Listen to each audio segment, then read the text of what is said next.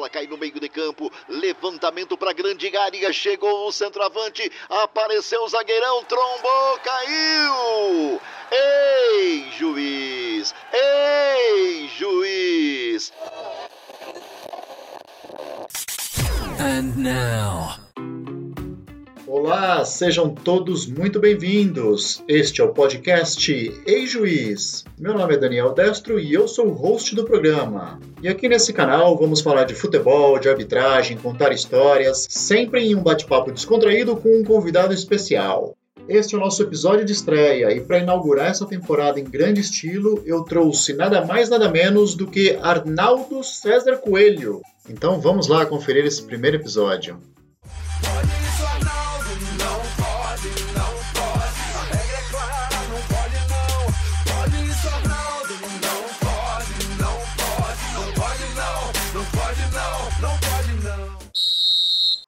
hoje, para estrear o primeiro episódio deste podcast, Arnaldo César Coelho. Bem-vindo, Arnaldo. Boa noite, Daniel. Tudo bem? Estou à disposição. Suas ordens. Que histórias você quer que eu conte? Olha, Arnaldo, eu sei que você é um cara cheio de histórias, dentro e fora do campo, e que você coleciona grandes conquistas na sua vida. Você, além de ter sido árbitro de futebol e comentarista de TV, também foi dono de corretora de valores, é empresário do ramo de televisão, enfim, muita coisa que você já fez na sua vida. E o que eu quero dizer é que você é uma pessoa muito bem sucedida em tudo que você fez. E eu descobri uma coisa, inclusive, que você conta por aí, é que seu apelido de infância, desde lá da época que você apitava nas praias de Copacabana, era intrujão, ou seja, um garoto que se metia em tudo. É. E você também é um grande comunicador, Arnaldo. Você acha que essa tua habilidade de comunicação e o fato de ser um intrujão, ou seja, um intrometido,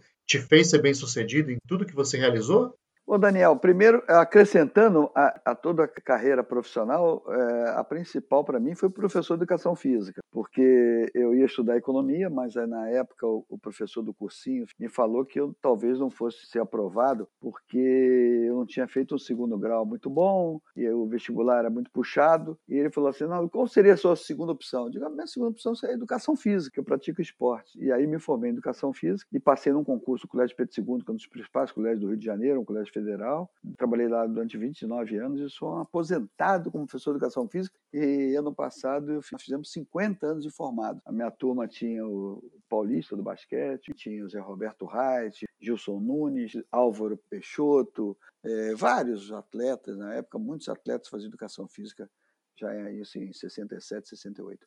Mas o, o, o, o fato de eu ser intrujão, que era o seguinte, eu era um garoto que de, com 10, 11 anos, eu frequentava a praia de Copacabana. E na praia de Copacabana, um, uma das atividades, além de pegar onda, mergulhar, entrar nas valas para salvar turistas que estavam se afogando, além de jogar frescobol, era de tarde, quando o sol diminuía, a areia não ficava tão quente, eram as grandes peladas de futebol de praia. Que no início era na beira d'água, mas depois começou a ser proibida, então nós tivemos que levar a nossa pelada para a parte de cima, em Copacabana, tinha os gols lá, as balizas que até hoje tem, não tantas quanto antigamente. E eu era muito esforçado, com 10, 11, 12 anos, eu tinha uma, nós tínhamos um time de esquina, compramos rede, compramos camisa, compramos bola, enfim, eu levava tudo isso para campo e montava tudo, era o dono da bola, jogava no time de aspirantes e me entrujava. Até um dia que eu fui descobrir esse apelido dado pelo Eurico Lira, filho, que fundou o Radar, é, que era, foi o grande precursor do futebol feminino, com o time do Radar no futebol feminino, o Eurico me falou assim, Arnaldo é intrujão, porque eu me, eu me metia em tudo mesmo. E aí um dia eu fui descobrir no dicionário que intrujão era receptador de furto. Aí eu falei, pô, aí esse apelido não é legal. E aí eu. E outra coisa, apelido para pegar é você ter é brigar. Achar ruim, pega. Aí eu não achava ruim. Aí de uma hora para outra, Arnaldo para lá, Arnaldo para cá, e esqueceram do intrujão e nunca mais me chamaram de intrujão. Mas o que, que era um intrujão? Por me meter em tudo, eu comecei a me meter em jogar futebol, era um jogador esforçado. E eu comecei a me meter porque ninguém queria apitar os jogos do futebol de areia porque era muito perigoso. E eu tinha uma experiência com 14 anos de ser monitor da turma na aula de educação física de um colégio na zona sul do Rio, em Copacabana, Malé Soares. Os professores que davam aula, eles queriam sempre um tipo de xerife da turma. Chegava cedo, fazia chamada e a gente dividia a turma em times de futebol de salão e jogava futebol de salão. E eu que dirigia esse jogo e, e apitava o futebol de salão. Então eu, eu já estava já despertando um espírito de liderança ali, 15, 16, 17 anos. E aí, quando chegou no futebol de praia, o pessoal, pô, quem quer apitar? Quem quer apitar? E aí os Arnaldo, apita aí. Eu era intrujão, metido, e pá, comecei a apitar.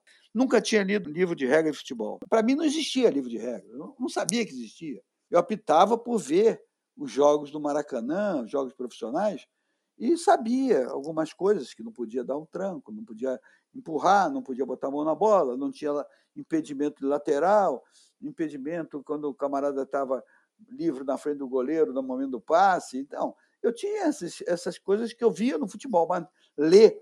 Aí um dia o cara disse, Arnaldo, vai numa loja de esporte chamada Super Bowl, no Rio de Janeiro, que tem um livro de regra lá, e tem até um livro de regra de um espanhol que chamava Pedro Escartin. Eu tenho esse livro de regra até hoje. E aí eu comprei esse livro de 1957 e eu na praia apitava em 58, 59, 60, 62, servia exército 62 apitando. Quando chegou em 63, a Federação do Rio fez um curso de aperfeiçoamento para árbitros amadores, de ligas amadoras. E aí eu me inscrevi no curso e para fazer o curso tinha uma prova. E a primeira pergunta era o seguinte: quantas regras tem no futebol? Pô, eu não eu vou saber quantas regras Mas tem. acertou essa ou não? Não, eu olhei para a prova de um bombeiro, bombeiro, porque ele foi fardado, sentado na minha frente, o cara escreveu 17. Aí eu falei, pô, já que eu não sei, botei lá 17. Porque até então eu não tinha acesso a esse livro de regras que tinham mandado eu comprar. Eu só comprei quando eu entrei no curso. A segunda pergunta se enumere-as em ordem. Vixe, aí complicou. Como é que eu vou não, colocar em ordem? Aí complicou, deixei em branco. A terceira já era na prática. O cara bate um tiro de canto, a bola bate no travessão. Volta para ele, ele chuta. Eu digo, opa, dois toques. Dois toques você tira indireto. Aí eu respondi, tira indireto. Então tudo que era teoria, eu não sabia. Peso da bola. Eu vou saber de peso de bola? Eu sabia que era bola, mas, porra. Até hoje, se você me perguntar, eu tenho que olhar o livro de regra porque eu não decorei esse negócio. Agora, eu tinha prática, eu tinha bom senso. E esse bom senso eu comecei a aprender na praia, Daniel. Por exemplo, eu terminava o jogo na beira d'água. Eu quero, ah, por quê? Porque se eu terminasse perto do paredão, o paredão, que era onde ficava a torcida, ali no calçadão de Copacabana, os caras ficavam em pé, em pé no banco, sentado no calçadão, e tinha areia assim embaixo. Quando acabava o jogo, se eu cavasse ali perto, o cara desce e vai, pá, me dá um, começa a bater. Ele vai tomar satisfação. E quando você vê 5, 10 caras tomando satisfação, sempre tem um folgado que vai querer te dar um pontapé. E aí eu terminava na beira d'água. Por quê? Porque na beira d'água, a distância do calçadão até a beira d'água era muito grande. Para chegar lá, eles demoravam muito. E é o tempo de eu me virar e mergulhar. E eu mergulhava. E aí ninguém chegava em mim porque eu saía nado. Eu nadava legal. É, eu tinha um relógio que não era a prova d'água, de tanto mergulhar, virou a prova d'água. A brincadeira que eu faço. Claro que não existe isso. Mas aí eu botava o apito aqui no bolso e, pum, mergulhava. Às vezes perdia a camisa, ou então mergulhava de camisa mesmo, porque estava descalço. Então eu nadava. E o pessoal chegava lá, olhava, escurecia e ia embora. Às vezes eu saía a 100 metros para a direita, 100 metros para a esquerda, dependendo da maré. Mas quando eu voltava, isso eu aprendi bom senso. O bom senso que eu levei para o campo. Que levei tá, tá ruim, tá difícil. Não termina o jogo no meio do time que está perdendo. Termina o jogo lá do lado de lá, até a policiamento chegar. No interior, você terminava perto do vestiário, saía correndo do vestiário, metia a chave e entrava. Quando tinha chave, né? Quer dizer, esse bom senso é que impera na arbitragem. O cara que não tiver bom senso, Daniel, não vai para frente. Eu sempre pergunto para o pessoal, o jogo está 5 a 0 no interior de São Paulo, lá em. Diz aí o interior de São Paulo, uma cidade braba para pitar. Sei lá, Catanduva. O time do Catanduva está perdendo 5 a 0 a torcida havaiana, os jogadores levando um chocolate. Porra, você louco para acabar o jogo. Você já deu dois pênaltis contra o Catanduva, dois pênaltis claros, aqueles cara. Outro segurou a bola com a mão, outro cara veio e agarrou o cara. E aí tá todo mundo furioso com você. É, com, com qualquer um, porque a torcida queria que o Catanduva ganhasse. Aí um jogador do time adversário, faltando um minuto, pega a bola, passa pelos dois zagueiros do Catanduva, eles vão, pá, dão, vão na bola, dão tesoura, não sei o que, acertar a bola, acertar o adversário. Aí eu pergunto para todo mundo: quem marca a pena? Aí um bobão lá levanta o dedo. Eu, meu irmão, tu vai apanhar, tu vai sair no camburão. O jogo que estava tranquilo, 5 a 0 time perdendo, a torcida brigando com o treinador, querendo bater no jogador, os caras vão querer te bater. Tu deu um pênalti que é polêmico, os caras querem. Pô, vai pro meio. Que, que, qual é a diferença de 5x0 para 6x0 aos 45 do segundo tempo? Isso eu aprendi na praia. E você sabe que eu olhei aqui e achei um sinônimo para intrujão que é astuto. Astuto, é mesmo? Astuto combina bem com alguém de bom senso, né? Essa, se, eu, se eu tivesse lido esse teu dicionário, eu não teria brigado que o Eurico me chamava de intrujão, achando que era interceptador de furto. E é também. Intrujão é interceptador de furto. E hoje você considera que, no geral, falta bom senso para arbitragem? Com, completamente. Hoje o, o árbitro é um atleta. Ele seleciona um árbitro pelo porte físico, pelo tempo que ele faz 12 minutos, que era, era um teste de avaliação física. O cara faz 4 mil metros em 12 minutos. Porra, esse cara é um atleta. Vamos botar ele para pitar. Aí vai ensinar o cara a pitar. Ninguém aprende. E em 10, um vai aprender a pitar. Apitar é talento, é vocação. Tem cara que apita fácil, você olha para ele, recentemente tinha um árbitro assim, Paulo César de Oliveira. Estava fácil. E tem o, o, juiz fabricado. Tem um juiz inglês que apitou final de Copa do Mundo, é o tipo do juiz fabricado, aquele web. O que, que o web era? Polícia. Era? É, não era, não sei se não é. Eu estou falando porque me tratou bem, já tivemos jantar juntos, tirou foto comigo, apitou final de Copa do Mundo também. Mas você via o esforço dele para apitar. Por quê? Ele era um policial, devia ser até policial de trânsito, usava apito e forte, não sei o quê, pá, apitava.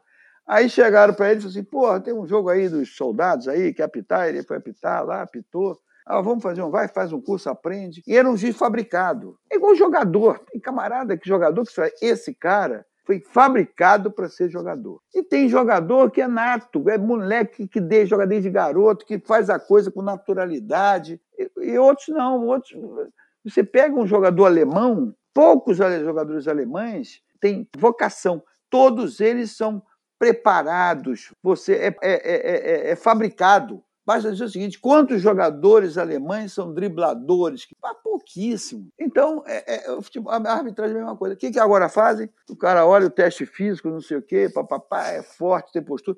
O melhor brasileiro de todos os tempos, um dos melhores, porra, era mosquito, um mosquito, um frango um franguinho, que era o Romualdo Filho. Pô, tinha 60 quilos, 1,60m e pouco, fumava feito um condenado. Pô, mas era, apitava com uma facilidade, conduzia um espetáculo, sabia, tinha habilidade. Pô, o Libertadores saía abraçado com o goleiro que perdeu, do time adversário que perdeu o jogo. Pô, aí o cara pegava, ele é, chamava o cara, não sei, tinha um apelido lá e tal na próxima, como tá, que, que, que pena perder a partida.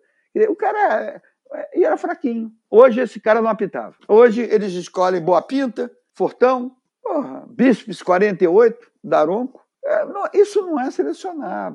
Por sorte, o Daronco tem um, um talento, tem uma vocação. É, pessoa de educação física, começou a apitar assim, lá e tal. Mas eu gosto, eu quero juiz de raiz. Sabe o que é juiz de raiz? É, vou contar uma história. É, eu vou para Búzios e eu parava num, num lugar lá para comer uma esfirra, uma carninha e tal, um tal refrigerante, e eu brincava, não sei o que, qual é? Flamenguista, Vascaíno, Botafoguense, não sei e tinha um lá magrinho. Qual é teu time? Não, não tem time. Eu digo, pô, é mesmo, é? Sou juiz de futebol, puto, magrinho, 19 anos. Eu falei, cacete, que apita, Pito? Pito aqui, Rio Bonito, Caxias, e não sei o quê, só cidadezinha que não tem alambrado, não tem policiamento. Falei, pô, apita, ah, apita o jogo daqui, não sei o quê. Esse cara vem me buscar em casa para apitar o clássico lá em Rio Bonito. O outro vai para Araruama, apitar em Araruama, não sei o quê e tal. Falei, porra, meu, tu tá, já tem, conhece a regra? Não. Aí eu, na outra viagem, levei um livro de regra. Aí passou um tempo, eu digo, ó, vai estudar, faz um curso. Pô, não é que há dois anos atrás eu fui paraninfo numa turma aqui no Rio de Janeiro, Aí o cara vem de terno, todo desmirradinho. Lembra de mim? Eu falei, você? Eu sou, nem lembro o nome dele, fulano de tal. Eu era daquele posto lá que o senhor parava para comer, tomar refrigerante, comer o um bolinho de carne e tal. Lembro, estou me formando hoje. Falei, putz, grito, que legal, não sei. Agora passou um ano, agora ano passado, final do ano passado, o Marcelo Limerick falou assim: tem um garoto que você pediu que eu estudasse, não sei o que, ele treina comigo e tal. E aí eu digo, me dá o telefone dele. Aí eu liguei para ele, e aí, como é que é? Ele, puxa, Arnaldo, é um prazer, pá, pá, pá. Que, como é que está a tua carreira? Poxa, Arnaldo, estou apitando decisão dos sub-20, decisão disso, decisão disso. Esse garoto, que deve ter 21, 22, 23 anos, vai chegar na, no quadro da CBF. E esse cara tem vocação. tem talento. Porque é difícil não chegar, tá fazendo uma carreira devagarzinho, não é aquele negócio, bota lá em cima. E como é que faz para a gente descobrir esse talento, esse árbitro raiz? Vai para o interior, faz curso nas ligas, faz propaganda nas ligas. O Rio de Janeiro até tem um trabalho desse. Quem faz é o Carlos Elias Pimentel, que é do meu tempo, foi árbitro da FIFA e tal. Ele é professor de, de regra de futebol, tem um curso, tem a equipe dele, tem um psicólogo, tem um professor de português, tem um provedor físico o JJ Loureiro trabalha com ele, e eles foram no interior. Toda vez que ele vai ao sul do estado, eu dou uma força para aparecer novos talentos, porque você é no campo de várzea, é no campo amador que você descobre. Às vezes você tem um cara de 45 anos, 50 anos, barrigudo, que apita e todo mundo respeita. Esse cara tem talento, mas não dá para chegar com 50 anos. Mas deve ter garoto com 17, 18, 20 anos que começa a olhar e tomar gosto. O professor de educação física começa a dar força para ele, ele começa a, a ter um espírito de liderança. E preparo físico vai adquirir. E eu adquiri na praia. Se você chegasse para mim e disse, Arnaldo, vamos correr 3 mil metros. Eu, putz, 3 mil metros? Vamos correr 5 mil metros? Putz, agora me dá um jogo para apitar. Eu corria. Facinho, né? Porque eu, eu, eu apitava com prazer. Agora, vai fazer um teste de avaliação física, eu ficava lá atrás. Digo, eu vou me matar? Pô, Copa do Mundo, Olimpíada, não sei o quê, tinha um teste três dias antes de começar. E aí, Arnaldo, eu não vou ser eliminado mesmo, eu vou fazer o mínimo, vou lá no trote lá atrás. Aí tinha os caras que saíram na frente correndo para Bu, bota um apito para ele apitar. Não apitava nada, entendeu? Aí o que aconteceu? Aí eu fui para a federação, aí fiz uma carreira. Antes da gente começar a falar da federação, você mencionou um pouco atrás sobre generosidade e dá para perceber que você é um cara muito generoso. E parece que a generosidade tem muito a ver com o início da sua carreira, porque eu já ouvi você falar que uma pessoa que foi muito generosa contigo foi Armando Marques, né? Foi. Que te, foi um dos que te reconheceu apitando na praia Foi. e acabou te sugerindo para fazer o curso da Federação Carioca. É, foi. Lá em 65. É, 64. 65 eu estreiei já no juvenil, apitando juvenil no estado do Rio.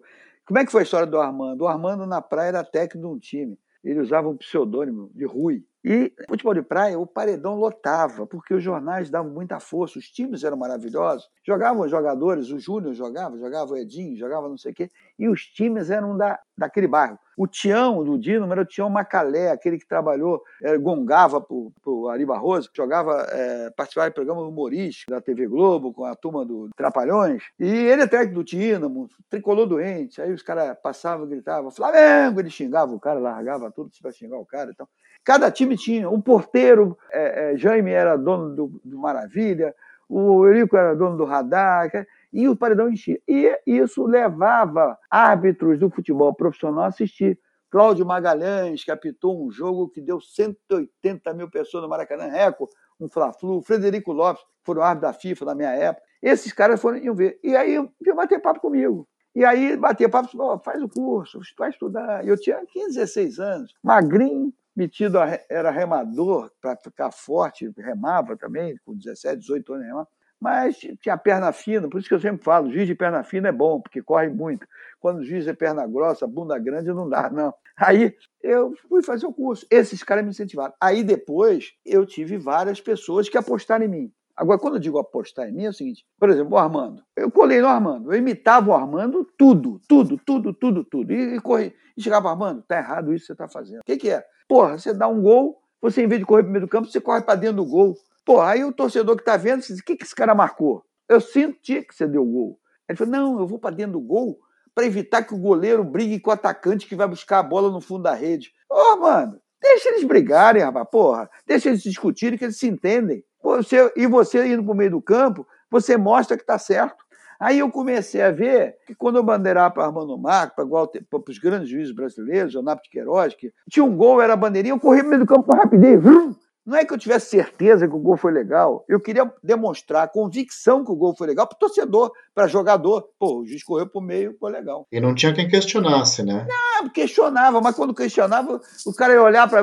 Pô, cadê a bandeira? Para ver se a bandeira levantou o impedimento, eu já estava no meio do campo. Já estava longe. E quando eu apitava, eu, gol, eu ia para o meio do campo. E se o goleiro saísse lá para reclamar, cartão amarelo. Oh, não tinha cartão amarelo, dava um... e esculachava com o goleiro, fica lá no seu gol, não sei o que e tal. Por quê? Porque eu ia para o meio do campo. Pênalti.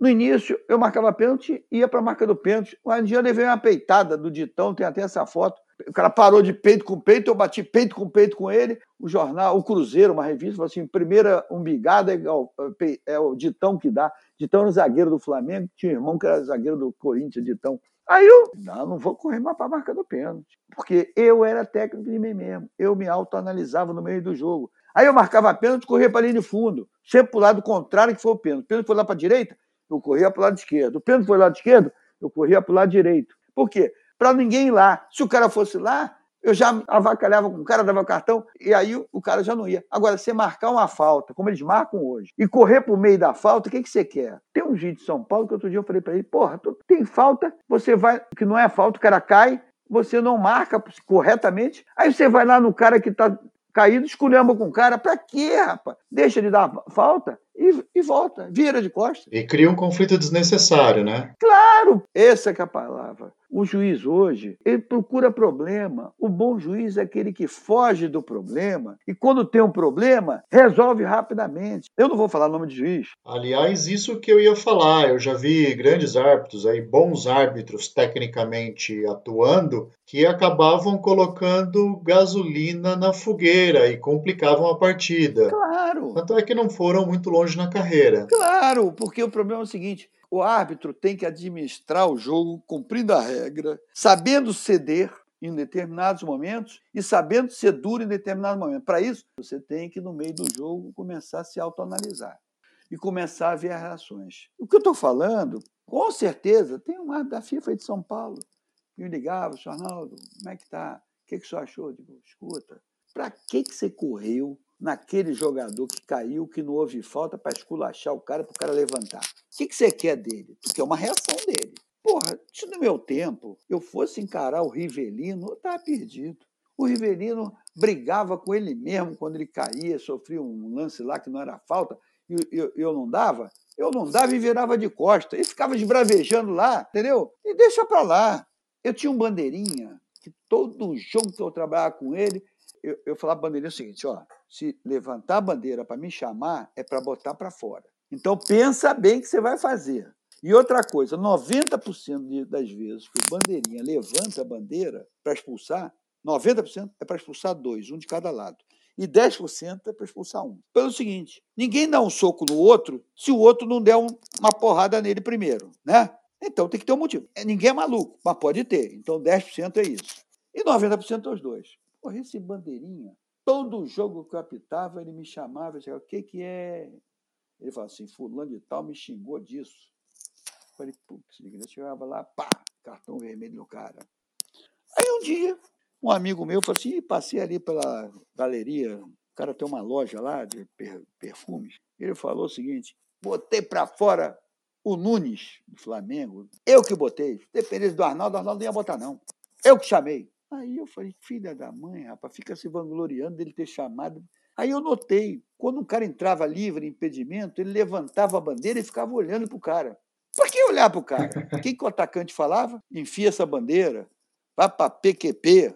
Falava qualquer merda porque ele ficava olhando, encarando. O que, que ele quer? Que reação ele quer de um atacante que correu num pique de 50 metros, chegou cara a cara o goleiro, e o filho da mãe do bandeirinha levanta aquele impedimento, que era impedimento mesmo. Mas o cara não vai entender nunca. O cara está com batimento cardíaco a 160. Aí o cara, ele vai levantar a bandeira e ficava encarando o cara. Meu amigo, tu vai trabalhar comigo? Não vai encarar mais o cara. Marcou impedimento, olha para arquibancada. Vê se tem alguém lá, na, lá em cima da arquibancada. Se o cara falar alguma coisa, tu é surdo. Não liga para ele, deixa ele te falar. O Riverino era assim. Tu vai escutar o Riverino, marcava uma falta e ia, ia para longe. Pelé, tu marcava uma falta e nem olhava. Por que, que você vai criar problema? Espera o problema. É igual guarda de trânsito. Tem guarda de trânsito que fica debaixo, do, na porta do bar, o trânsito todo congestionado, ele, de repente, ele vai lá, destrincha o trânsito e vai embora. Então, ele só vai na, na boa. Deu a confusão e não resolveram? Aí você vai lá, resolve, olha, um de cada lado, dois de cada lado, toma as decisões, rapidinho, pá, pá, pá. Teve um juiz que uma vez apitou no, no, no, Rio Grande do Sul, que ele falou para mim, Arnaldo, eu estava apitando tão bem até os 43, de repente uma pancadaria monstra, brigaram os 22, uma reserva, não sei o quê. E, putz, eu vou levar a suma para o Rio de Janeiro, dizendo que expulsei os 22, que não acabei o jogo, nunca mais vamos escalar. Falei, o que, que você fez? eu olhei para um time, tinha dois lá com tudo, um olho esbugalhado, outro com um talho na testa. Falei, aqueles dois ali, anotei o número. Fui do outro lado, tinha um com a canela toda rachada, porra, com a orelha toda inchada assim do lado. Falei, pô, esses caras brigaram, não brigaram? Brigaram. Anotei o nome dos quatro. Aí chamei e falei, fulano, número tal, número tal, expulso, número tal, número tal, expulso, e saí fora. Aí saiu dois de cada lado, e os caras, pô, vocês não brigaram? Olha como é que está teu olho, rapaz, olha como é que está tua testa, toda rasgada, precisa ficar uma ponta, vai embora. Aí os dois saíram, os quatro saíram, ele acabou o jogo e veio embora e fez a suma, botou quatro para fora. E por que, que ele tinha que botar 22? Não ia botar 22.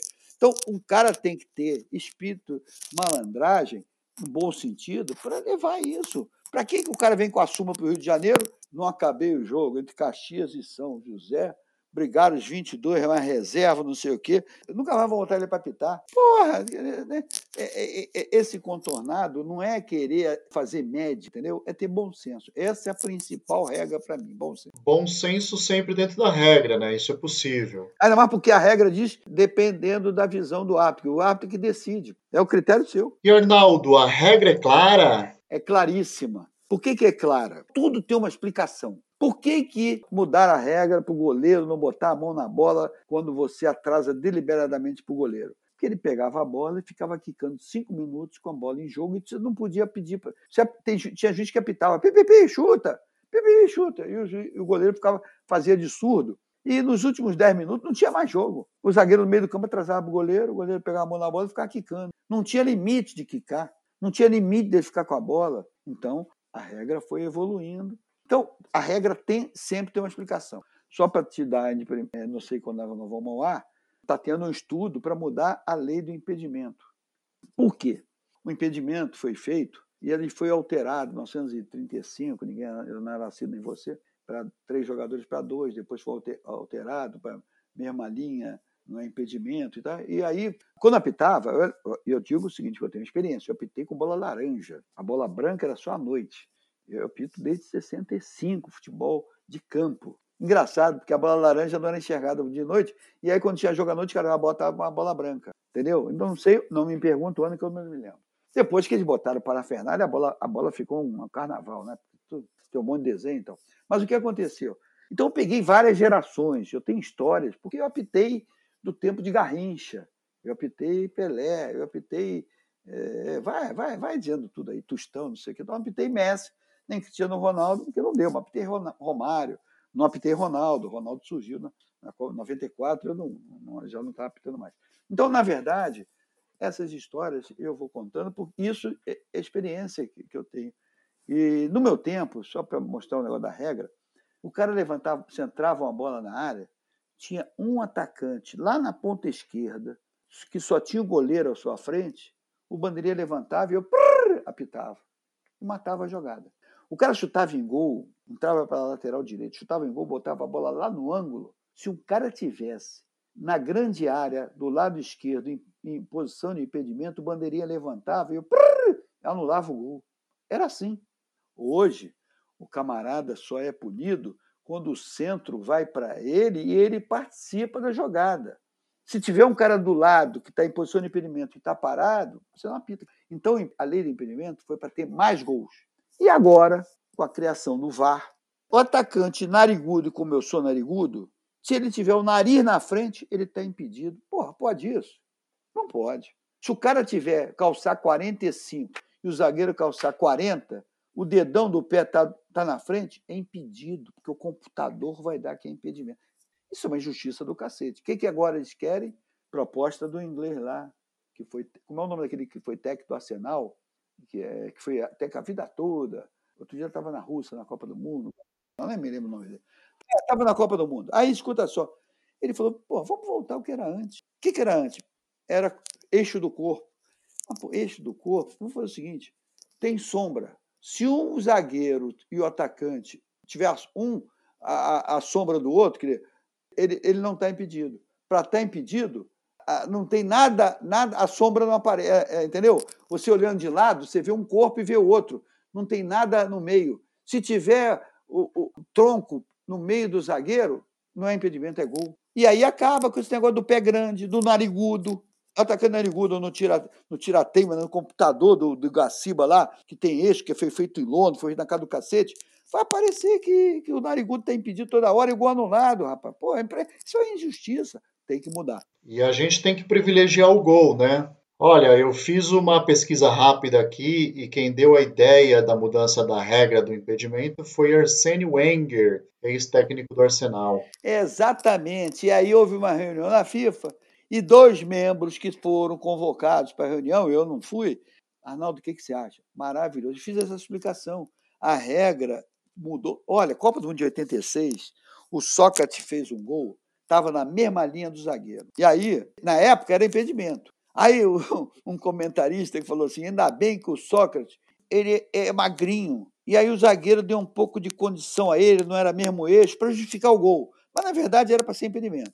Mas aí o cara argumentou isso para dizer que o era legal. É claro. Aí os caras falaram: ah, então vamos assim, mesma linha não é impedimento. Para ter mais gols. E o grande charme do futebol é gol. Estados Unidos, quando surgiu o futebol, o jogo acabar de 0 a 0 os caras inventaram de ter um desempate para ter gols. Como é que era um desempate?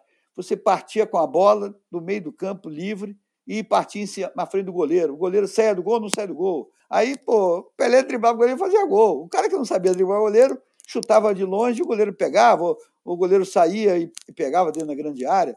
Era uma forma dos Estados Unidos de ter gol, porque os Estados Unidos tem que ter gol. O basquete, pô, o jogo de 104 a 100 é do cacete. Pô, jogo de 50 a 48 é ruim de basquete. Eles querem a sexta. Eles querem privilegiar a sexta, privilegiar o gol. Esse lance que você comentou sobre a MLS, da cobrança de pênaltis, ou como eles chamavam, shootouts, era muito comum na década de 80 e inclusive tem vídeos na internet sobre isso. E eu cheguei a morar um ano nos Estados Unidos e batendo um papo com o americano, ele me perguntou como é que vocês gostam de futebol, que às vezes não sai nem gols. Já no basquete tem 100 pontos, é. o beisebol e o futebol americano é uma vibração só. Não, é, Daniel, eu fui outro dia no jogo de basquete, gastei uma grana, caro pra chuchu lá em Miami. Aí os caras ficam, defense, defense. Os caras torcem pra defesa. Eu nunca vi isso. O, o time adversário pegava a bola, os caras aqui, defensa. Também cheguei à conclusão que no intervalo eles querem comer. Eu nunca vi tanta lanchonete no ginásio. Parece até um shopping center. É, os caras vão para o ginásio para ver defesa, defesa, defesa, sexta, sexta, sexta, e, e, comer. Vai comer no inferno. E eu, quando fui comer, rapaz, eu encontrei aquele rapaz da TV Globo que fazia o peso certo, que é professor de educação física Atala, de São né? Paulo. É, e ele me pegou em flagrante. eu ia me abraçar no hot dog, aí eu fiquei todo encabulado, não comi nada. E com essa toda a sua experiência, você chegou a participar de algum painel consultivo do board, da FIFA, para alguma mudança de regra? Fui, fui. No final, eu cheguei à final, à final da Copa do Mundo graças a pessoas que eu sou muito grato, como a Avelange e a Billy de Almeida, que apostaram em mim e sabia que eu era um produto bom. É, eu aprendi na, no mercado, é, na minha história de vendedor da Nestlé, que não havia produto, é, propaganda bem feita. Tinha que ter propaganda bem feita e produto bom. Não adianta você propagar um produto que não é bom. Não adianta você chegar para mim e falar assim, Arnaldo, tem um juiz muito bom, assim, assim, assim. Eu digo, eu vou, olhar, vou lá olhar. Não adianta fazer propaganda. Tinha cara que tinha assessor de imprensa, tinha cara de não adianta. Amigo, se você não for bom, não adianta. Então, é, é, na verdade, o Avelange participou muito da minha carreira, em todos os aspectos. Ele chegava na final da Copa do Mundo, depois eu fiquei sabendo, com pressão do presidente italiano, Pertini, por que um juiz brasileiro vai apitar? É, eles me escalaram assim mesmo, eu fui saber depois disso, um mês e meio depois, quando eu cheguei ao Brasil de volta. Mas é, em 88, mais ou menos, me lembro o ano, é, teve um seminário na Tchecoslováquia e, e, me colocaram como instrutor da FIFA. E eu optava ainda. E pediram que eu fosse lá como professor de educação física. E eu comecei a ver que a regra estava mudando e a evolução da regra tornaria o futebol mais dinâmico. Eu me lembro que eu percorria 5,5 km e chegou um momento que o árbitro começou a percorrer 10, 12 quilômetros. E aí eu levei, porque eu via que a regra mudava da seguinte maneira: vamos lá. No meu tempo tinha uma bola só. A bola saía para linha de fundo, demorava não sei quanto. A bola no Maracanã caía no fosso, demorava não sei quanto tempo. O narrador fazia propaganda dos produtos que patrocinavam o futebol quando a bola ia fora. Tinha jogador que tinha convênio com Gandula. Quando o time dele estava ganhando, o Gandula demorava a trazer a bola. É o Fontana, do Vasco, falecido. É, que jogou a Copa de 70, ele tinha um garoto no Leme que o garoto falou assim: ah, eu só vou trabalhar quando o Fontana joga, porque ele que me paga. Assim mesmo. E aí eu fui vendo que com uma bola só o jogo não andava. Eles botaram seis bolas em volta do campo e a bola saiu para lateral, pô, o Gandula, pá, jogava para campo. Então já começou a dar rapidez. Aí mudaram a bola, atrasar a bola para o goleiro, já não podia. Pode com a cabeça. Não pode a malandragem, se levantar a bola e tum, de cabeça, porque é atitude antidesportiva do zagueiro. Aí eu digo assim, o jogo ficou mais dinâmico, o jogo mais corrido. Eu que vou, na hora do tiro de meta, eu voltava de costa para o tiro de meta. Quando o jogo começou a ficar mais dinâmico, eu voltava de frente para o tiro de meta, porque, porra, o cara ia bater rápido. E aí eu fiz uma palestra sobre preparação física dos árbitros que tinha que evoluir. E eu me lembro que eu fui na escola de educação física com um capitão. Em que ano? Poxa vida, eu estava apitando ainda, 80 e poucos, na Tchecoslováquia, um, um seminário na Tcheca, em Praga. Cinco dias com o Blatter era secretário, o presidente era Avelange, o Blatter era secretário. E o Blatter gostava de mim, porque nós fomos mundiais, vários mundiais. E aí o que aconteceu? Eu fiz um, um, trabalho de preparação física intervalada, porque a atividade física do juiz no meio do, do jogo é um intervalo treino. Ele anda, trota, dá pique. Anda, trota, dá pique. Então o batimento cardíaco dele sai de 80, 90, 100, 110, 150, aí volta para 110, ele tem um tempo. E eu fiz um estudo, engraçado, olha só, é, eu, é, eu fazia aquela esteira, aquela, aquele exame da esteira que você faz de coração. O ergométrico. E aí, aí eu comecei a ver ali que conforme a esteira eu ia correndo mais, correndo mais, meu batimento cardíaco chegava a 160 e tal. E aí eu comecei a ver que o tempo de reação quando você chega a 160 de batimento cardíaco é mais lento. É igual quando você está com sono, entendeu? É mais lento e você não tem um reflexo apurado. Então eu via que quando um juiz dava um pique muito grande, até a área de lá, do lado de lá, e chegava lá com um batimento muito alto, ele olhava o lance, mas não registrava o lance e ele apitava com atraso. Aí eu fiz uma, um painel cheio de lâmpada e botei uma esteira lá na Escola de Educação Física do Exército. E levei essa ideia, filmei isso, eu não sei quanto, e botei lá, disse, olha, e dar um apito para o sujeito e comecei a aumentar o batimento dele. E quando aparecia uma lâmpada amarela, por exemplo, ele tinha que apitar. Ele, quando o batimento dele estava muito alto, ele demorava a apitar. E aí eu comecei a ver que você tem que ter um bom preparo físico para não ter um batimento muito alto. Porque quando você tem um bom preparo físico, você não vai a 160, 170, você vai a 130, 140, porque e o teu batimento inicial é 60. Quando você é mal treinado, teu batimento é 80, 90, 100 em repouso. E aí eu comecei a fazer esse estudo, essa analogia, e levei para a FIFA. Mandei um portunhol, e aí os médicos, era, tinha médicos, te, alguns técnicos e a FIFA, a diretoria da FIFA lá. E eu apresentei esse trabalho e tal. E aí o médico falou assim: no Chile, o, o juiz percorria 10 quilômetros, assim. No Chile, o árbitro já percorre 11. Eu digo, é porque ele acaba o jogo ele corre um quilômetro para a casa dele para fugir da torcida. Eu levei esse humor que eu tenho para uma reunião da FIFA. Aí o Avelange gostou, né? E o Blatter falou assim: isso em portunhol, seu coelho e tal. era instrutor da FIFA. E eu já, como professor de educação física, eu tinha essa experiência. Eu não queria dar aula de, de regra, de interpretação e tal, apesar de eu ter metido um pouco nesse negócio.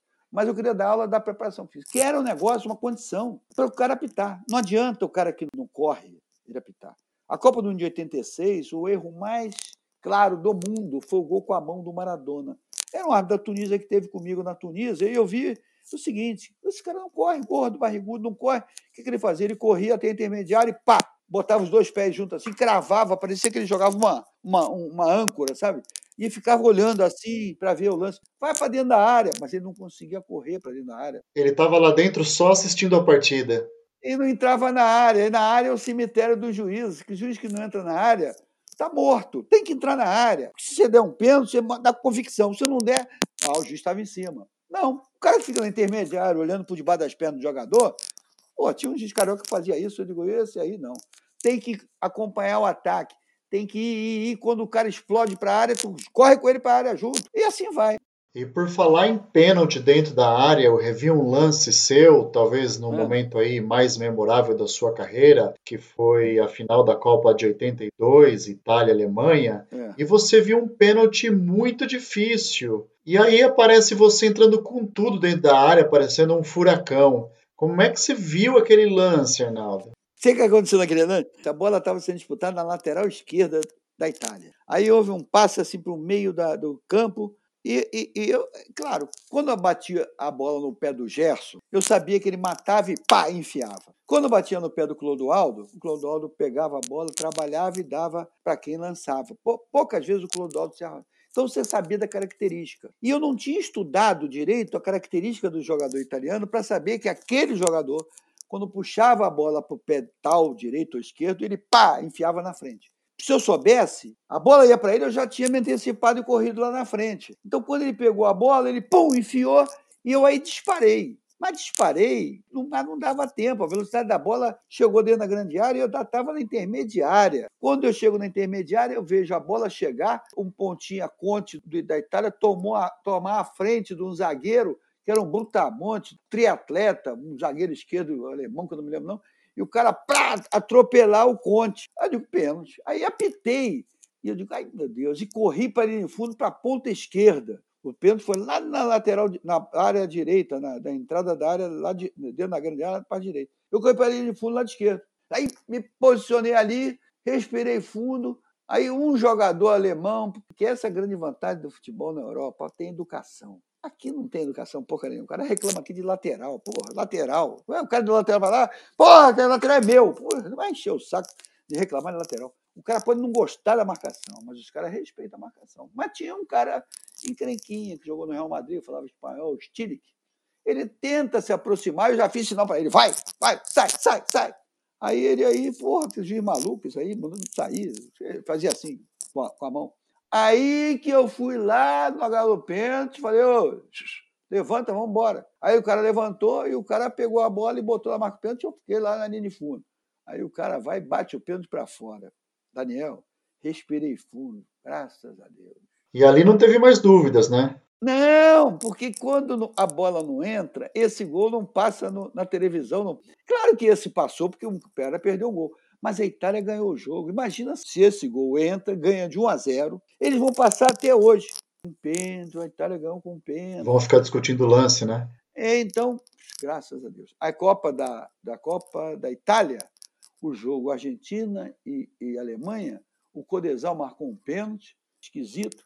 O pênalti anterior foi muito mais pênalti que ele não deu, e ele deu o segundo, que era meio esquisito, forçação de barra de um jogador, que se não tivesse acontecido o primeiro lance 10 minutos antes, ele não teria marcado o lance depois. E até hoje o alemão reclama que a, ou a Alemanha ganhou a Copa do Mundo, a Argentina reclama que a Alemanha ganhou por causa de um pênalti mal marcado pelo Codesal, que era uruguaio. Você vê como é que é o futebol. Então, aquele pênalti da Copa do Mundo marcou, e ali eu demonstrei o que, que era. Eu corri para ele em fundo, nada do contrário. Hoje eu vejo, é ridículo, parecia uma gazela correndo. E antes de você falar da emoção quando você soube que a final da Copa do Mundo, eu quero tentar resumir aqui um pouco da sua carreira que foi meteórica, né? Em 64 você fez o curso na Federação Carioca, em 65 começou a apitar e inclusive começou a apitar jogos profissionais, em 66 já apitou no Maracanã e apitou o seu primeiro grande clássico, um Fla-Flu, não foi? Pô, você tem tudo isso, né? Tenho tudo isso. Inclusive está no meu livro Grandes Árbitros do Futebol Brasileiro e você é um dos 50 grandes árbitros biografados lá. Ah, que mais? Você apitou duas Olimpíadas, 76 e 88, apitou a final da Libertadores de 88, participou de jogos de eliminatórias para quatro Copas do Mundo, atuou pela Federação Carioca, pela Federação Paulista e foi a duas Copas do Mundo, em 78 com um jogo apitado e 82 com dois jogos apitados, inclusive a final daquela edição. E como é que você ficou sabendo que ia apitar a final da Copa do Mundo? Como é que isso aconteceu, Arnaldo? Deixa Daniel, foi legal, mas deixa eu rapidinho.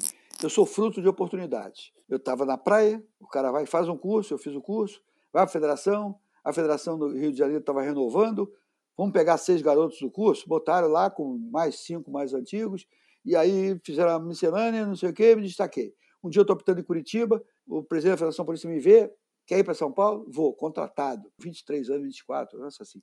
Aí foi para São Paulo. Chegando em São Paulo, estava árbitro da FIFA, outro de Abreu, saindo, e aí tinha, precisava um, bota o Arnaldo. Então, eu fui aproveitando oportunidades. Você não falou, apitei é, Mundial Sub-21 3, sendo que apitei uma final na Austrália é, em 1981, Alemanha e Catar, que o Brasil era favorito, perdeu do Catar. Aí eu E eu, de uma hora para outra, o disse, Arnaldo, fica aí que tu vai apitar a final. Eu apitei a final, Catar e Alemanha. Quer dizer, a sorte tem que estar do teu lado, mas tem que ter competência. Aí eu vou para a Copa do Mundo, sigo na Copa do Mundo, apito um jogo Alemanha Inglaterra, maravilhoso, 0 a 0 não teve cartão amarelo, não teve gol, não teve. A bola sofreu para burro, porque os caras batiam na bola, só pancada. Acaba o jogo, o Ruminig vem me cumprimentar, agarra a mão no Ruminig, thank you, thank you, thank you, thank you, thank you, thank you. E aí eu não sei o que, que ele falava, porque eu estava tão eufórico com a arbitragem, a televisão fecha, o Ruminig me cumprimentando. Porra, quando chegou na final, o Brasil perde a Itália, aí eu, eu volto a treinar, o juiz português do Garrido falou assim, voltaste a treinar? Voltei, eu sou neutro agora igual a você. Aí o Garrido apitou terceiro e quarto, português, e eu apitei a final. Chega na final, eu fico sabendo um pouco antes que se tivesse empate ia ter um outro jogo terça-feira. O Abraham Clay me contou, dizendo que ele quer apitar. O Votrô seria bandeirinha, o outro bandeirinha e eu seria o árbitro de reserva, porque todo mundo já estava indo embora. Falei, o quê? Esse jogo não acaba em empate nem com a vaca tussa. Igual esse jogo não acaba um a um, não sei o quê. Tinha uma, tinha uma música assim. É, e a, a bola saiu lateral, o Abraham Klein ia lá correndo para pegar a bola, para devolver a bola, e eu tinha falado antes, ó, ninguém é gandula aqui. Por que, que ele queria jogo? Para ver se a, se a Alemanha empatava o jogo, estava 3 a 1 mas a tudo é você estar tá na hora certa, no momento certo. Eu costumo fazer uma palestra, né? a regra é clara, aproveite as oportunidades. E a vida, as oportunidades passam, você tem que aproveitar. Umas não dão certo, mas a grande maioria das oportunidades dão certo. Foi essa a minha experiência. A partir do momento que eu fui indicado, foi uma emoção muito grande, um sonho. Era uma Copa do Mundo, eu já estava na segunda. Recebi na época, não era e-mails, eram telegramas. O Armando Marques, Arnaldo, apite por todos nós. Todo mundo apita como você sabe apitar. Para mim era um jogo. Claro que era o final de Copa do Mundo, mas eu disse, pô, isso aí eu sei. Aí comecei a me lembrar do meu pai no futebol de praia, que eu chegava em casa com as súmulas, xingaram a minha mãe disso, disso, aquilo. Falei, papai, é isso. E assim foi. Meu irmão, é o único irmão que eu tenho, foi na minha estreia em São Paulo, São Bento e Palmeiras, no Parque Antártico, em janeiro de 68. São Bento ganhou do Palmeiras. Ele sozinho na arquibancada, disse, não, não, não, foi de cometa, duro. Chegou na Copa do Mundo, ele foi lá, no avião, primeira classe e tal e chegou na arquibancada, na hora do hino, gritava Arnaldo, Arnaldo, e eu procurando esse Arnaldo, era meu irmão na tribuna, a emoção que eu estava. Que legal. Os 10 minutos finais eu não andava, não conseguia correr. Emoção, porque eu, o estado emocional, o cansaço mental era muito maior que o físico. Mas levei o jogo até o final. Isso marcou, e aí virei comentarista, aí é outra coisa. E o mais legal é que em 82 a gente teve uma das maiores seleções de todos os tempos aqui no Brasil, né? Que todo mundo achou que seria campeã e não chegou na final. E aí, na final, você fez aquele gesto emblemático quando você pegou a bola com as duas mãos, ergueu para o alto e apitou o final da partida, né? É. E isso te deu projeção internacional, te deu fama. Você foi ao Vaticano, foi recebido pelo Papa no Vaticano, não é? É, fui. Fui apitar depois lá e o Papa me recebeu. Tiramos foto, o Valquírio Mentel e o Aragão eram os bandeirinhas trocaram cotoveladas para ficar ao lado do Papa. Mas o, o, o negócio da bola é que o Gonella, na Copa do Mundo 78, era o árbitro da final, eu era árbitro reserva, e eu peguei a bola pro Gonella, esvaziei a bola e botei na mala dele. E os caras da FIFA chegaram e assim, cadê a bola? Eu falei, tá aqui, eu dei umas bolas lá. Quando chegou no outro jogo meu, eu falei, ah, vou levar essa bola. Aí segurei e eu digo, e agora? Aí levantei e apitei o final, cheguei no vestiário, esvaziei logo, botei na minha mala. A FIFA chegou, cadê a bola? Eu digo, tá ali, tem três bolas, leva lá. Aí levaram a bola, mas a bola do jogo era minha. Até, até hoje comigo, desde, desde 82. E para a gente ir para a parte final do programa, porque o Arnaldo é um comunicador nato, é, tem assunto para um final de semana inteiro. e você encerrou sua carreira de árbitro em 89, né, a partir de um convite que você recebeu da Rede Globo para ser comentarista de arbitragem na TV. Então, para resumir aqui, ó, eu tenho informação que você em todos os campeonatos da elite do futebol brasileiro, incluindo aí a Taça Brasil, o Robertão e o Campeonato Brasileiro, apitou 350 partidas da primeira divisão, sendo é 300 delas pelo Campeonato Brasileiro, e se consagra aí como o árbitro que mais apitou na história das competições nacionais, né? Nenhum outro árbitro superou essa marca até hoje, embora a gente tenha o Weber Roberto Lopes com 345 partidas e ah, mas vai passar, está apitando ainda? É, é, e que se der tudo certo aí, devido a essa pandemia, deve bater esse recorde esse ano no próximo. É. E aí, em 89, você entrou para a Globo, criou a profissão de comentarista de arbitragem na TV, ficou lá por 29 anos. E você, como um comunicador nato, criou um dos bordões mais conhecidos do Brasil, né? O A Regra é Clara, e junto com o Galvão Bueno protagonizou um outro, que é o Pode Isso Arnaldo. Conta pra gente um pouco dessa tua linda história na TV. Ô, Daniel, a história foi o seguinte: o Galvão faz parte da minha vida muito antes que a gente eu ir para Globo. Ele trabalhava na TV Bandeirantes e nos intervalos dos jogos, uma vez em Lima, ele foi para o meio do campo a querer me dar instruções. Era uma guerra do cacete, Peru e Uruguai. Ah, ali ele já dava palpite como repórter na beira do campo? Não, em 73, ele se metia, imagina, olha só. O Galvão começou em 71 na Bandeirantes. Aí em 73 ele foi num jogo lá em Lima, no intervalo ele ficava num caixote lá na, na, na pista, de papelão, e aí acabou o primeiro tempo, ele passava para o Brasil, ele foi para o meio do campo. Lá eu conversando com o Romualdo, Luiz Carlos Félix, que começou no meu ouvido. Arnaldo, tá difícil, aperta. Cara, tu não entende nada, fica na tua. Mas eu estou brincando. Mas em 89, o Galvão estava fazendo um jogo na, no Chile, entre Chile e Brasil, e houve um problema no jogo, que o Tafarel fez uma defesa em dois tempos, e o juiz Palácios, da Colômbia, marcou erradamente um tiro livre indireto. E o Tafarel, na inocência dele, deu a bola na mão do, do jogador chileno, que botou no chão, tocou para o lado, o cara fez o gol. Os jogadores chilenos correram para o meio do campo, a torcida vibrava, o juiz correu para o meio do campo. E o Galvão, e aí? O que, que houve? O que, que houve? O que, que houve? Não entendia nada. O que aconteceu foi uma surpresa para todo mundo, né? E aí o Pelé, que estava comentando, falou: é, entende, entende, mas também não entendia o que aconteceu. O Tino Marcos, o pessoal do Banco do Brasil, falou: Tino, o que, que houve? O Tino é, o banco está perguntando também o que, que houve. É gol, gol, gol, gol e deram gol. Aí na segunda-feira me chamaram na Globo e eu fui lá e expliquei tudo direitinho. O Armando Marques me deu uma cola no caminho. Liguei para ele, ele falou: Pô, não, o cara deu um tiro indireto dentro da pequena área, rapaz, não pode. E é, rapaz, não tinha nem prestado atenção nisso. Tiro indireto dentro da pequena área tem que ser cobrado da linha da pequena área. E os caras cobraram do meio da pequena área, que não pode. Até isso houve irregularidade. E aí eu fui lá e contei, expliquei tudo. O Telmo Zanini era o diretor, era o diretor de redação, o Armando Nogueira era diretor geral de jornalismo, Alberico, Alice Maria. E eles gostaram do papo, me chamaram para almoçar e falaram: você quer ser instrutor, supervisor? Não era comentarista, não. Aí eu falei, pô, estou apitando, não sei o quê. Não, é... eu cheguei em casa, falei para minha mulher, acho que é a hora. Já não, 46 anos eu tenho, já realizei tudo eu trabalho no mercado financeiro, estava demais. Eu já estava apitando o jogo, olhando o horário, que era terrível. Eu ia a Porto Alegre, trabalhava o dia todo, chegava às 6 horas da tarde, dava uma dormidazinha até às 7 e meia, para o campo apitava o jogo 9 horas. Estava ruim, estava difícil. Eu tinha que apitar bem, era juiz de Copa do Mundo. Aí eu voltei lá na Globo, tá de pé, tá. Aí entrei na Globo, e com um mês eu comecei a bolar coisas. Comecei a bolar um programa que eu mostrava erro e tal. Aí, sabe, tem um jogo aí, Alberico, Armando Nogueira, esporte, não sei o quê o Ciro José quer, ser, quer que você seja comentarista do jogo. Aí eu desci lá, fiquei com o Galvão Pelé, no estúdio mesmo. Aí eu comecei a aprender o seguinte: curto e objetivo, falar pouco e falar no momento da respiração do Galvão, não esperar ser chamado. Se chamar, o cara não te chama, né? Ou pode até chamar quando tem um, um lance polêmico. E aí eu fui, fui, fui. Aí fui à Copa de 90, 94, aí fiz uma carreira de 29 anos e criei novos comentaristas. No final, nos últimos quatro anos, eu já estava dirigindo os comentaristas, já estava convidando comentaristas, tem uns lá que estão lá, que eu convidei. E dali foi hoje, como na Copa do Mundo. Eu fui o primeiro sul-americano, primeiro brasileiro, e depois disso o Romualdo apitou brilhantemente a final de 86, e os argentinos apitaram duas finais, Horácio Lisonda e agora o outro na Copa da Rússia apitou a final.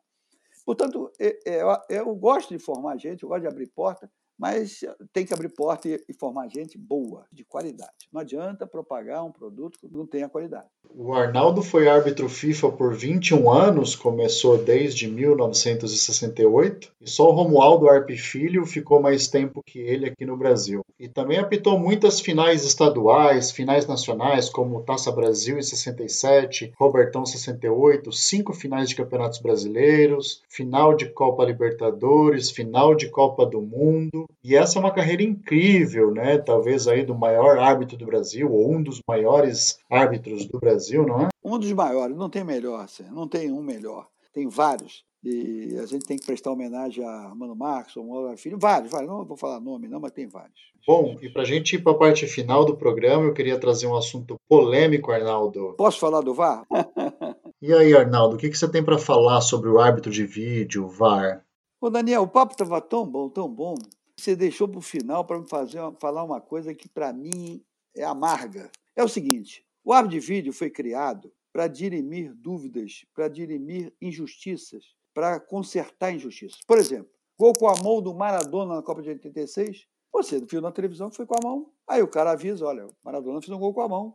É uma injustiça. Aquilo é lance pro VAR, né? É, é, é lance para juiz, vamos lá. Porque o, o, VAR é uma muleta do juiz. Quem tem que apitar é o juiz, quem tem que ver é o juiz. Esse que é o erro. Ah, esse lance é pro... Não, é para o juiz. O juiz, no meu tempo, apitava sozinho, era o dono do, do caixão, carregava o caixão, carregava o defunto. Agora não, agora tem um monte de gente que manda e o juiz, ó, ah, não é com ele, é o VAR. Ele transfere a responsabilidade para o VAR, transfere a responsabilidade para o Bandeirinha. Tem juiz que fica 10 minutos para dar um gol, enquanto o Bandeirinha fica discutindo com o Bandeirinha. Antigamente criaram, agora já acabou, o vigia, aquele que atrás do gol também. O árbitro tradicional, né? É, que é, é o vigia. Vigia é só vigia, não fala, não faz nada. Aí o que acontece? O VAR foi criado para um gol com a mão. A bola que entra na Copa do Mundo entrou na Alemanha e Inglaterra, na Copa de. nem me lembro qual foi a Copa, acho que da Coreia, se não me engano. E depois na Copa da África, uma bola que entrou também. Isso aí a televisão mostra, pá, resolve. Não, aí bolaram um relógio, placas, não sei o quê, papai, estrearam isso no Brasil. Pô, usaram uma vez, Sandro Meirahit em Porto Alegre. Gastaram dinheirão, largaram as máquinas, largaram máquina fotográfica, largaram tudo nos estádios. Ó, fica com essa porcaria, nunca mais usaram. Não sei onde foi parar esse negócio. Aí, ah, tem, um, tem que ter árbitro de vídeo, não sei o quê. Disse, olha, é mais um interpretar, é mais um. Aí a, a ganância. Ganância, grana a UEFA não queria, presidente da UEFA não queria, o secretário da UEFA não queria, o Colina não queria. Aí foram para a FIFA e a pressão das multinacionais, que fazem o equipamento que custa 20, 30 mil dólares para vender para o mundo todo equipamento, que faz com que tenha cinco, quatro caras, cinco caras lá na cabine que ganham dinheiro, aumentou o mercado de trabalho. Então começaram a mostrar que isso é dinheiro. Aí a FIFA vai, vamos botar na Copa do Mundo. Aí vamos ampliar para justificar. Porque marcar só gol que entrou, gol com a mão é pouco. Vamos botar impedimento, vamos botar um computador com software. Aí uma das empresas maiores do mundo de material de, televisão não tinha software decente, uma belga botou um software mais esperto, comprou não sei de onde, pá, e ganhou a concorrência. Aí o grupo inglês entrou. É uma briga de multinacionais nesse né, equipamento. Aí virou um grande negócio, negócio, futebol é negócio. E aí os caras inventaram o VAR. Sabe quanto ganha um VAR num jogo da Libertadores? 3 mil dólares a 5,50, enfim, 5 reais, é uma nota, é mais de 15 mil reais para tu sentar e ficar lá, só vendo pela televisão e falando. Pô, tem cara que falou assim, ah, eu quero fazer isso até 70 anos. Então, o VAR mudou a forma de narrar, a forma de torcer. Narrar, o narrador vai, pá, pá, pá, pá, gol! Aí o VAR vai... Ou então, se não narrar gol, o cara vai assim, olha, narra gol para ter a gravação do gol. Não para, não. O bandeirinha não existe mais. Para que bandeirinha? Se todo lance polêmico vai perguntar o VAR. Então tira o bandeirinha, bota o sorveteiro de bandeirinha. Então, e o juiz? Então, para você, o árbitro de futebol tem que ser o raiz. Não, aí o que acontece? O jogo para, fica 5, 6, 7, 8 minutos. Outro dia, o jogo estava 2 a 0 o Flamengo ganhando o Internacional, o Internacional jogar pelo empate. O Internacional fez um gol faltando um minuto. Aí o jogo, o gol normal, o jogo ficou parado 5 para ver se o gol era legal, esfriou o jogo. Aí o Flamengo ganhou 2x1 um lá em Porto Alegre. Porra, sacanagem. Então o que acontece? Só veio para complicar. Agora, os caras defendem, ah, veio para ficar, veio para ficar, a gente tem que aceitar. É a tecnologia, é a tecnologia. Mas está mal aplicada. A tecnologia é para evitar o gol com a mão, para evitar que a bola entre. A bola de 66 da Copa do Mundo, até hoje ninguém sabe se entrou ou não entrou. Paciência. É humano apitando. Pô, ser humano apitando. Aí eu falei, vem cá, vocês não aceitam o erro. Ah, mas o erro do juiz tem que ser corrigido. Que corrigido? O cara deu um pênalti já falou do Brasil contra o Neymar, pênalti mais clássico do futebol. O cara dá um corte seco, o cara vem com a mão empurra ele, o cara tá desequilibrado, caiu para trás. O holandês, melhor juiz da Holanda, apita pênalti. Pênalti. Tá dentro da área, dois metros do lance. O árbitro VAR, que é o segundo árbitro da, da, da Holanda, chama ele e fala assim: vai olhar, olhar, porque ele encenou muito aquela queda. Porque ensinou a queda, não. Houve a falta. Se ele caiu demais, é problema dele. Mas que houve a falta, houve. Sabe o que eles fizeram? Anularam e deram bola ao chão na mão do goleiro. E o outro que chega para mim e fala assim: ah, o, o, o, o, zagueiro do Brasil no jogo com a Suíça, primeiro jogo do Brasil, é, é, se ele foi empurrado, foi muito antes da bola chegar. Claro, a bola está no ar. Fred faz isso toda hora. Dá um empurrãozinho no zagueiro, tira o tempo dele de pular. Aí ele, o cara suíço foi, apitou e fez o gol. Pô, isso está errado, pô. Aí ninguém reclamou, Aí o juiz deu gol. Pô, a França ganhou a Copa do Mundo usando o VAR. Reclamou de tudo. Reclamou no primeiro jogo, o cara deu um pênalti, o VAR chamou e o cara deu um pênalti. Esquisito. O toque de mão, o juiz argentino ficou cinco minutos coçando a cabeça, coçando o braço. É pênalti de televisão. Ah, mas pisou? Pisou. Sai é proibido pisar no futebol? Eu tropeço, caio em cima de um cara, piso o cara, é falta, é expulsão? Faz parte de pisar. Mas não, essa televisão mostrou que pisou. É, mostrou que pisou. O VAR foi, se baixou na imagem, pisou. Aí fecha no pisão. Olha só o pisão. Meu amigo, ele caiu, os dois caíram e no queda ele pisou, não foi nada. Mas está lá na televisão, pisou. Então é outro jogo. O jogo da televisão é outro. Por isso aqui, nesse final de bate-papo, você me deixou nervoso enfesado em falar do papo. Não era minha intenção, Arnaldo. Eu estou brincando, mas que foi muito bom o papo. Senhoras e senhores, este foi Arnaldo César Coelho. Duas Copas do Mundo como árbitro, inclusive uma final. Oito Copas do Mundo como comentarista da TV. E agora vai curtir um tempo de descanso aí com a família, com a esposa, filhos. Netos. O neto, olha só que legal.